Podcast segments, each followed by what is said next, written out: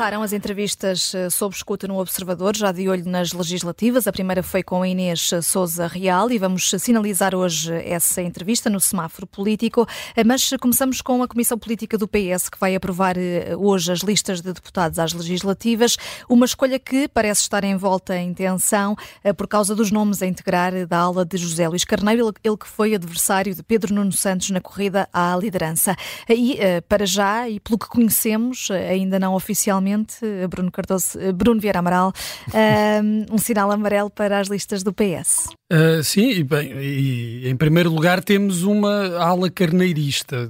Isso foi uma das uh, novidades com as eleições internas no, no PS. No, no, ninguém sabia que, que, existia uma ala carneirista, nem se sabia. Uh, que José Luís Carneiro uh, existia, algumas pessoas, uh, mas pelos vistos há, há, uma ala e está aqui a defender um, os direitos de todos os que pertencem a essa ala uh, carneirista. Deixa-me só ir aqui à, à, à, à, confusão, à turbulência na iniciativa liberal, de que já tinha falado aqui na semana passada, e que critiquei que era direção, porque revelou não ter uh, capacidade uh, ou vontade de aproveitar os seus recursos humanos, que também não são assim muito vastos, um, e também critiquei a reação de Carla Castro ao decidir desfiliar-se do partido, porque eh, bem, deveria ter ali outra capacidade de encaixe, sobretudo num partido que está, que está em crescimento.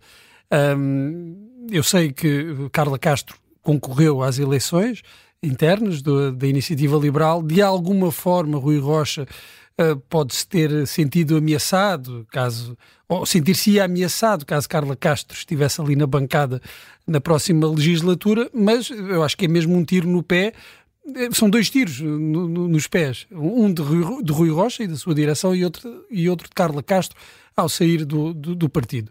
Mas esta situação na iniciativa liberal é muito diferente da situação que temos no, nos maiores partidos, como, como é o caso do PS.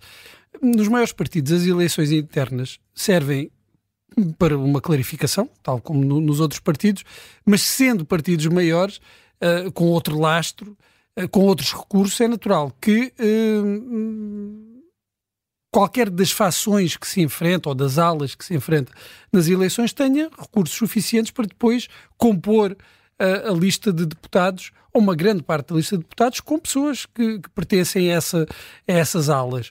E nem vejo que Pedro Nuno Santos esteja eh, particularmente aqui a fazer uma purga, até vários nomes ligados a, José Luís Carneiro que estão nas listas. Agora é natural que olhe em primeiro lugar para aqueles eh, que. Para os seus? Para os seus que uh, são da sua confiança política.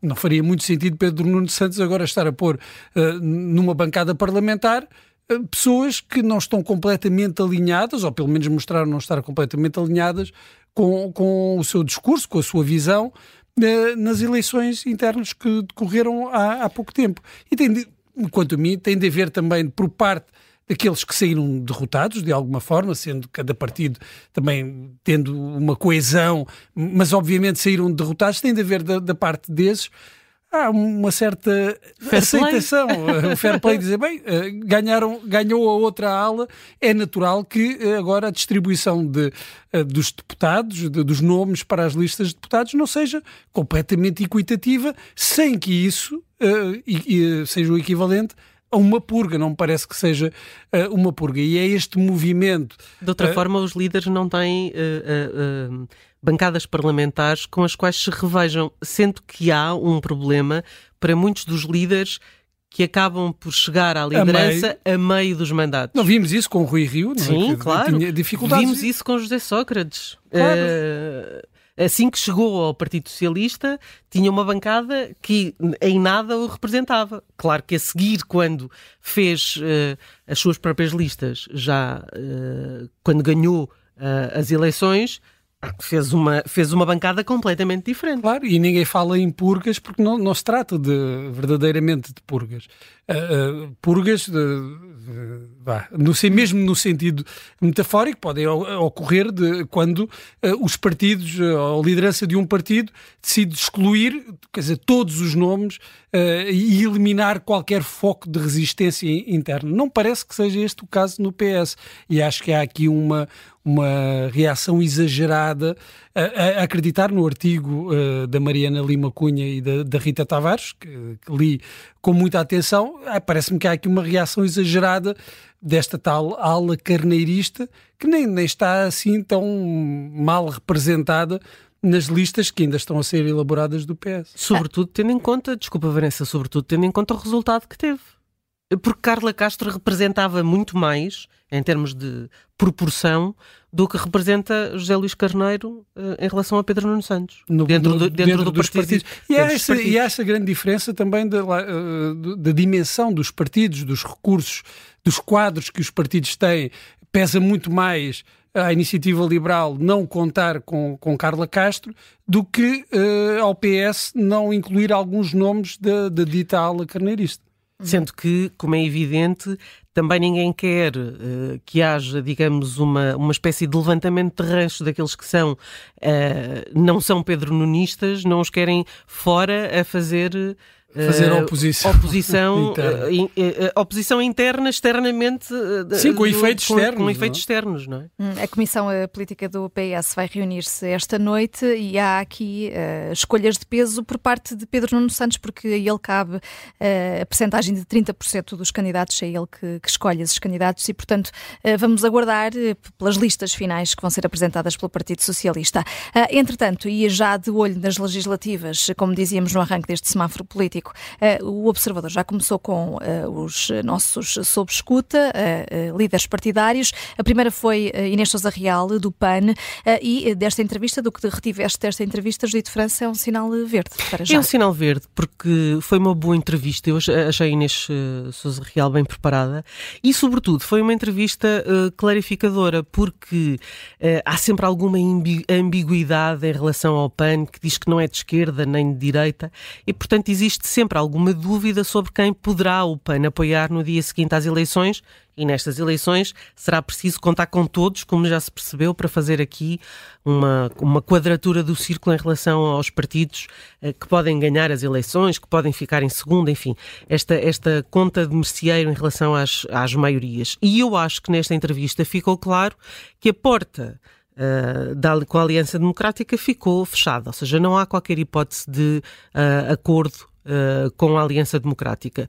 Para Inês Sousa Real, uma coisa é o PSD, outra coisa bem diferente é o CDS e o PPM.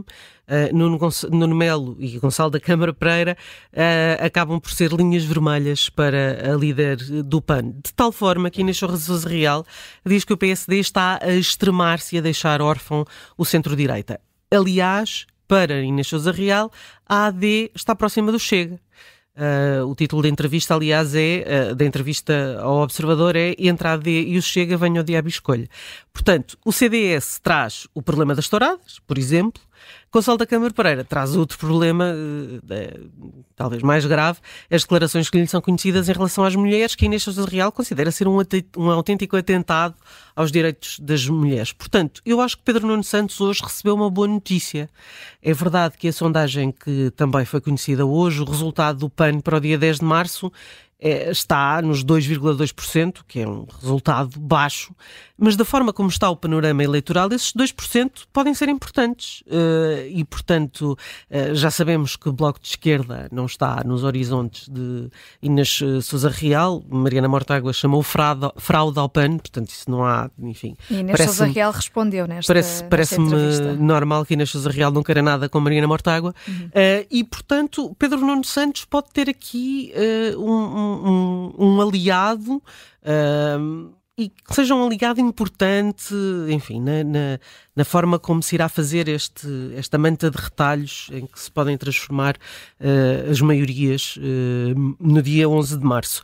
Acho, de facto, que a forma como Inês Sousa Real clarifica esta questão é, serve para, para lhe dar um, um verde um, porque é muito mais fácil manter a ambiguidade até ao dia e depois, enfim, lá está, fazer as contas que é preciso fazer.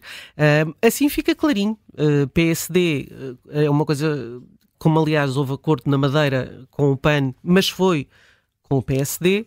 Um, quando entra o CDS e o PPM, a história é completamente diferente. Sim, mas aí demonstra que a única preocupação do PAN é, é de facto com a, com a, questão de touradas. É, aliás, isto é uma, é uma, grande tourada e vamos ter uma grande Bom, tourada. Mas também tem a questão das mulheres, da, igualdade de género. Sim, sim, mas o que preocupa o PAN, não, isso, é, isso é secundário para o PAN. O que, o, o que impede um eventual acordo. Percebemos claramente que é a questão de, das touradas, que é, que é isso que incomoda. Aliás, o CDS também sempre elogiou o PAN como assim, a sua uh, besta ódio, negra. Ódio de estimação. Sim, isso aí não há, é completamente, são completamente inconciliáveis. Daí, depois a passar para dizer que uh, o PSD está a extremar e que, está, que é o responsável pelo crescimento da extrema-direita, já é um grande salto.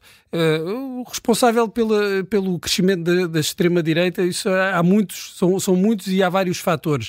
Uh, e, e, a própria Inês Sousa Real disse que até o Bloco de Esquerda estendeu a passadeira à extrema-direita. Pois, sim, mas há, vários, há, há muitos fatores e, e, e empurrar a, a, explicação do crescimento da, da extrema-direita para o que o PSD fez ou deixou de fazer é, é, é bastante redutor. Neste momento convém a Inês Sousa Real, visto que com a coligação dificilmente poderá haver algum tipo de acordo entre, entre o partido de Inês Sousa Real e, e a Bom, mas assim fica claro, não é? Ou seja, não há, não há surpresas para o dia 11 de março. Sim, tem essa vantagem da clarificação. A clareza, a clarificação uh, merecem um verde no final deste semáforo político e agora passamos a vermelho, desligamos, mas voltamos amanhã.